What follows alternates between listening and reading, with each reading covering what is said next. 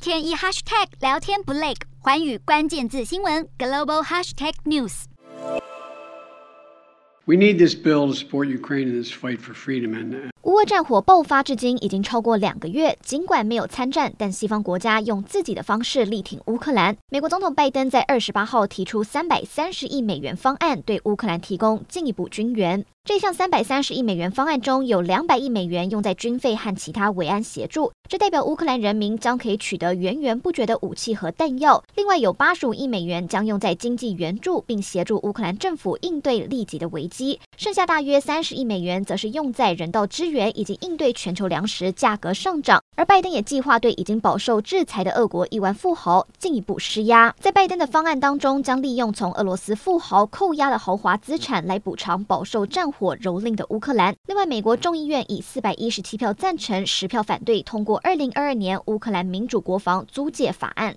这项法案恢复了二战时期的一项计划，允许美国向盟国出借或出租军事装备。美国企业能迅速向盟国提供补给品，不必卡在官僚流程。这项措施在二战时期帮助盟国击败了纳粹，而一直不愿意提供重型武器给乌克兰的德国政府，国会在今天通过决议，要求政府军援乌克兰重型武器。而总理肖兹也承诺绝对会提供武器。另外，德国国会还在决议当中要求政府向中国表达德国和欧盟的期待。放弃支持战争的态度，主动支持停火的努力，让乌俄两国尽快达成和平协议。